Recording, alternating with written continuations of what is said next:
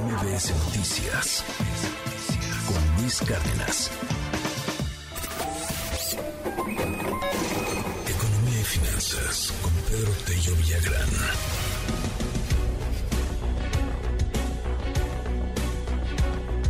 Nivel récord en el retiro de las afores por desempleo. Cuídelo, de repente puede llegar a ser tentador, pero híjole, más las generaciones, las nuevas generaciones, pues ya, ya no tenemos ese tema como de la pensión, ya tenemos que estar cuidando qué haremos cuando estemos un poquito más grandes.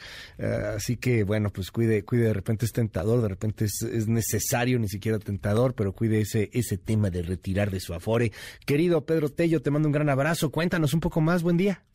Luis, buenos días. Qué gusto saludarte a ti y a quienes nos escuchen. Fíjate que en lo que va del presente año, más de un millón de ex trabajadores mexicanos ha decidido hacer retiros de su afore para hacer frente a las dificultades económicas que plantea este complicado 2022.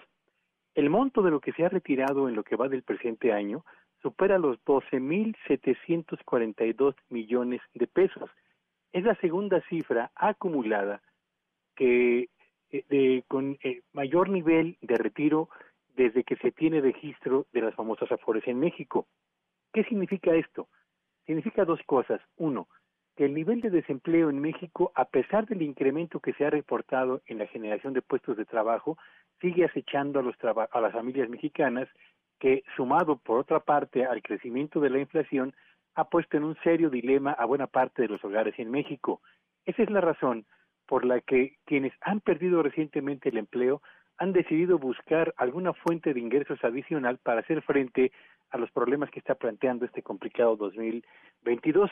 Y lo que vale la pena señalar es que, como bien lo has señalado, eh, Luis, en la medida en la que se retira recursos del fondo de pensiones de cada cuenta individual, lo que se está generando es además una auténtica oleada de problemas que a lo largo del tiempo se van a eh, materializar en dificultades para tener una pensión digna a quienes hoy están acudiendo justamente a ese recurso para hacer frente a las dificultades del presente.